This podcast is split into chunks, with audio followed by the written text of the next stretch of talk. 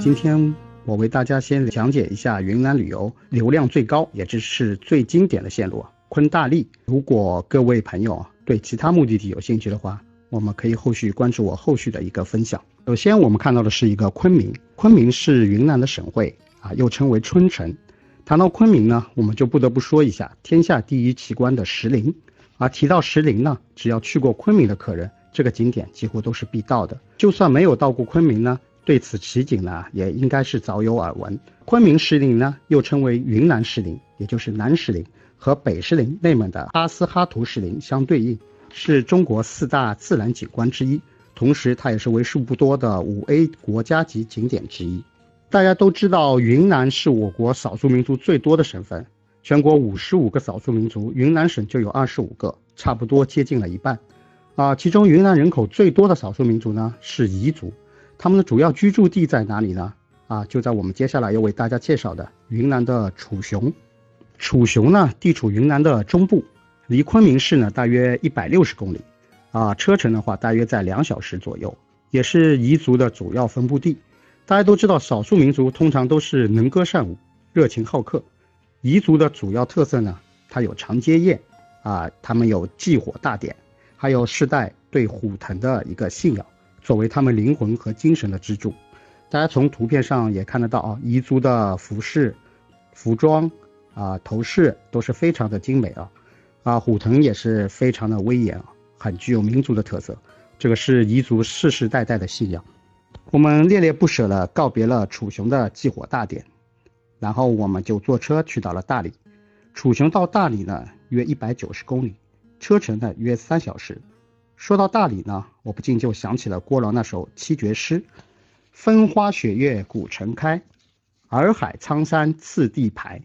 玉塔生辉金殿衬，千秋佛国朔明来。啊，郭老的这首古诗啊，把大理古城的古朴幽静、苍山洱海的雄壮威严、崇圣三塔的巍峨壮观。描述的是栩栩如生，令人神往。啊，我们看到一些，就是我也放了一些图片啊，包括我们的洱海、我们的大理古城，还有我们的崇圣寺的那个三塔啊，都是不可不可不去的地方啊，作为大理的一个必到的一个景点。那，大家可能会问啊，除了上面大理这些景点以外，还有什么好玩的吗？啊，当然有。啊，比较出名的有坐船，我们游那个南诏风情岛，啊，所谓大理风光在苍耳，苍耳风光在双廊，啊，南征风情岛就在我们大理的双廊，也是不可错过的景点之一。除此之外，大理还有我们的吉普车的一个花海旅拍，也是网红特色哦。包括有一个个双廊的湿沥沥胡桃里的下午茶，以及晚上我们会去到有一个非遗文化饮食的一个南煎跳菜。这些都是大理独有的特色，啊，我们这些图片呢都是当地的一些实拍，因为啊，这些行程里面的一些图片大多是呢我们的游客，我们的很多朋友都是拍了以后，他们会发给我们，给我们分享啊，他行程中的各种各样的一个啊乐趣，包括有没有那种评价。啊，这个也是我们比较在乎的，所以说我们呢都会采取一些实景的一个拍摄，给大家作为一个参考。大家看完了大理的介绍，我们是不是觉得大理很美啊？确实是很美。不过别急，后面还有更美的。我们告别了大理古城，接着我们前往如诗如画般的城市，我们美丽的丽江。大理前往丽江大约在一百七十公里，车程的话大概在二点五小时。走进丽江，就是走进了一幅古老的高原文貌历史画卷。丽江是一座只要你来一次就可能会爱上的城市。但是如何爱上一座城市呢？那首先您肯定要了解丽江的一个文化。那我这边就推荐您一定要到丽江去看一场一生必看的丽江千古情 IMAX 实景表演。这个也是我们下面就会有那个实拍的一些画面给给到大家给看一下。关于这一场那个千古情的话呢，我们现场的观感是非常的震撼，啊，观众也是有口皆碑，啊，绝对是一场不能错过的视觉盛宴。晚上的话呢，我们也可以夜游一下丽江古城。毫不夸张的说，丽江古城白天和晚上完全是两座城。至于有什么区别的话，那我这里先卖个关子，让各位朋友啊亲临去自行体会吧。哦，刚刚有一位听众好像他发了那个版纳的信，因为今天我们啊主要是讲解我们的昆大利版纳的话，我们在下一次就会有专门的专门版纳的一个专刊，因为版纳它的行程呢啊是一个单独的，就说我当然我们这个行程也可以有那个版纳的沿线，也就是昆大利加版纳，或者是版纳一地，或者是昆明加版纳，这些呢都有那个。呃，行程单独的行程，如果您想了解的话呢，我们可以届时问一下我们那个海豚君。关于羽绒服的话呢，我们这个行程如果是有去到玉龙雪山的话，那我们是建议肯定要穿羽绒服，因为在上面的话呢，等一会儿我会讲到温度会比较低。但是有些我们那边也有租赁，如果你不想就是可能在行李箱带的面积太大的话的，那那边也可以租赁羽绒服。当然，我们这个行程后面都会说，基本上。呃，羽绒服都是免费租给大家的，因为不用再额外的花钱。接着我们浏览完了大理、丽江两座古城，迎着晨光，我们来到宁静朴素的束河古镇。没有大理古城的威严，也没有丽江古城的繁华。初时束河古镇是如此的普普通通，但是就是这种质朴，反而让人觉得特别的亲近。束河古镇也是丽江古城的重要组成部分，入选过 CCTV 中国魅力古城。所以也是值得一去啊！云南的话，它盛产菌类啊，所以说它每个地方基本上都有这个火锅，就菌子火锅啊。我如果是我个人推荐的话，可能昆明的会比较合各位的胃口，就是它的口味会比较接近我们那个。呃，如果是在丽江的话呢，不一定每个人都可能觉得就是这个能适口味，但是昆明的呢，我觉得比较贴近我们常规的。那这个火锅味道还是真的是不错。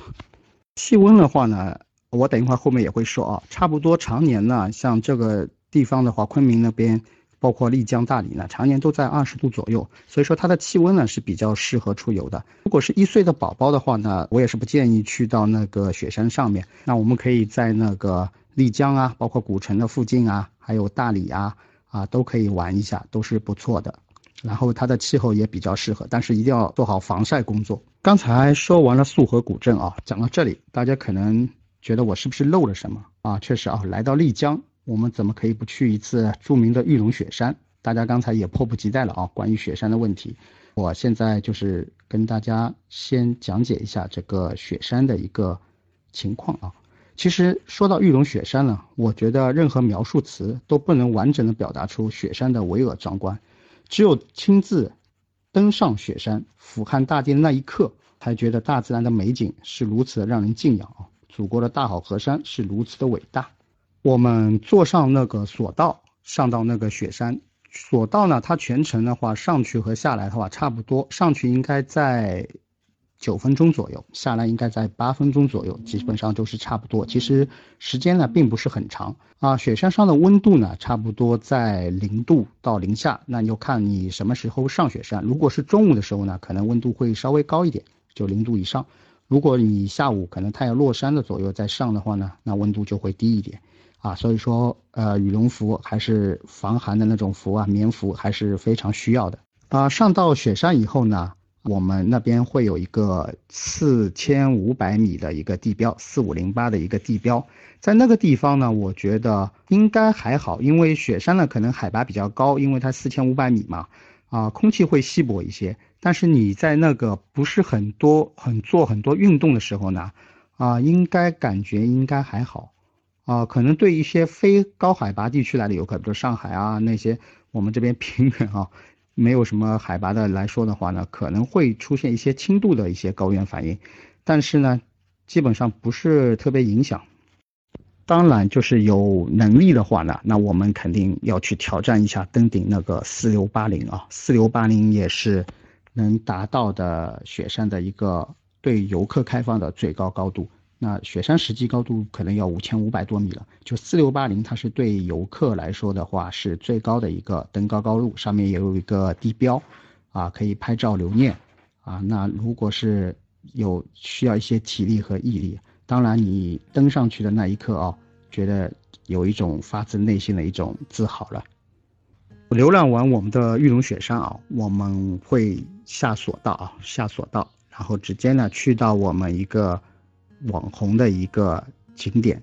有小九寨沟之称的蓝月谷啊，大家应该也听说过，网红一个打卡点，啊，那边的风景真的也是很美啊，拍出来的照片随手一拍就是大片，就是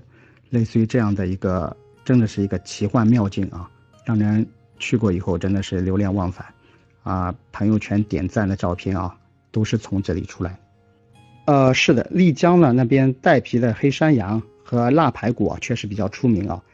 那个如果是要在丽江餐厅的话，那我肯定就是有一家那个捞刀坊可以去看一下，这家也是当地的一个连锁啊，比较出名。我也去过，就是这家呢比较感觉比较正宗一点，反正味道是肯定是没话说。到了那边丽江呢，可以问一下。啊，或者是大众点评那边都可以搜得到。如果是预防高反的话呢，那我们这边就是在山脚下或者是在哪里可以买到有一种叫高原维能的啊，云南白药厂啊，这个云南白药厂也是大厂了，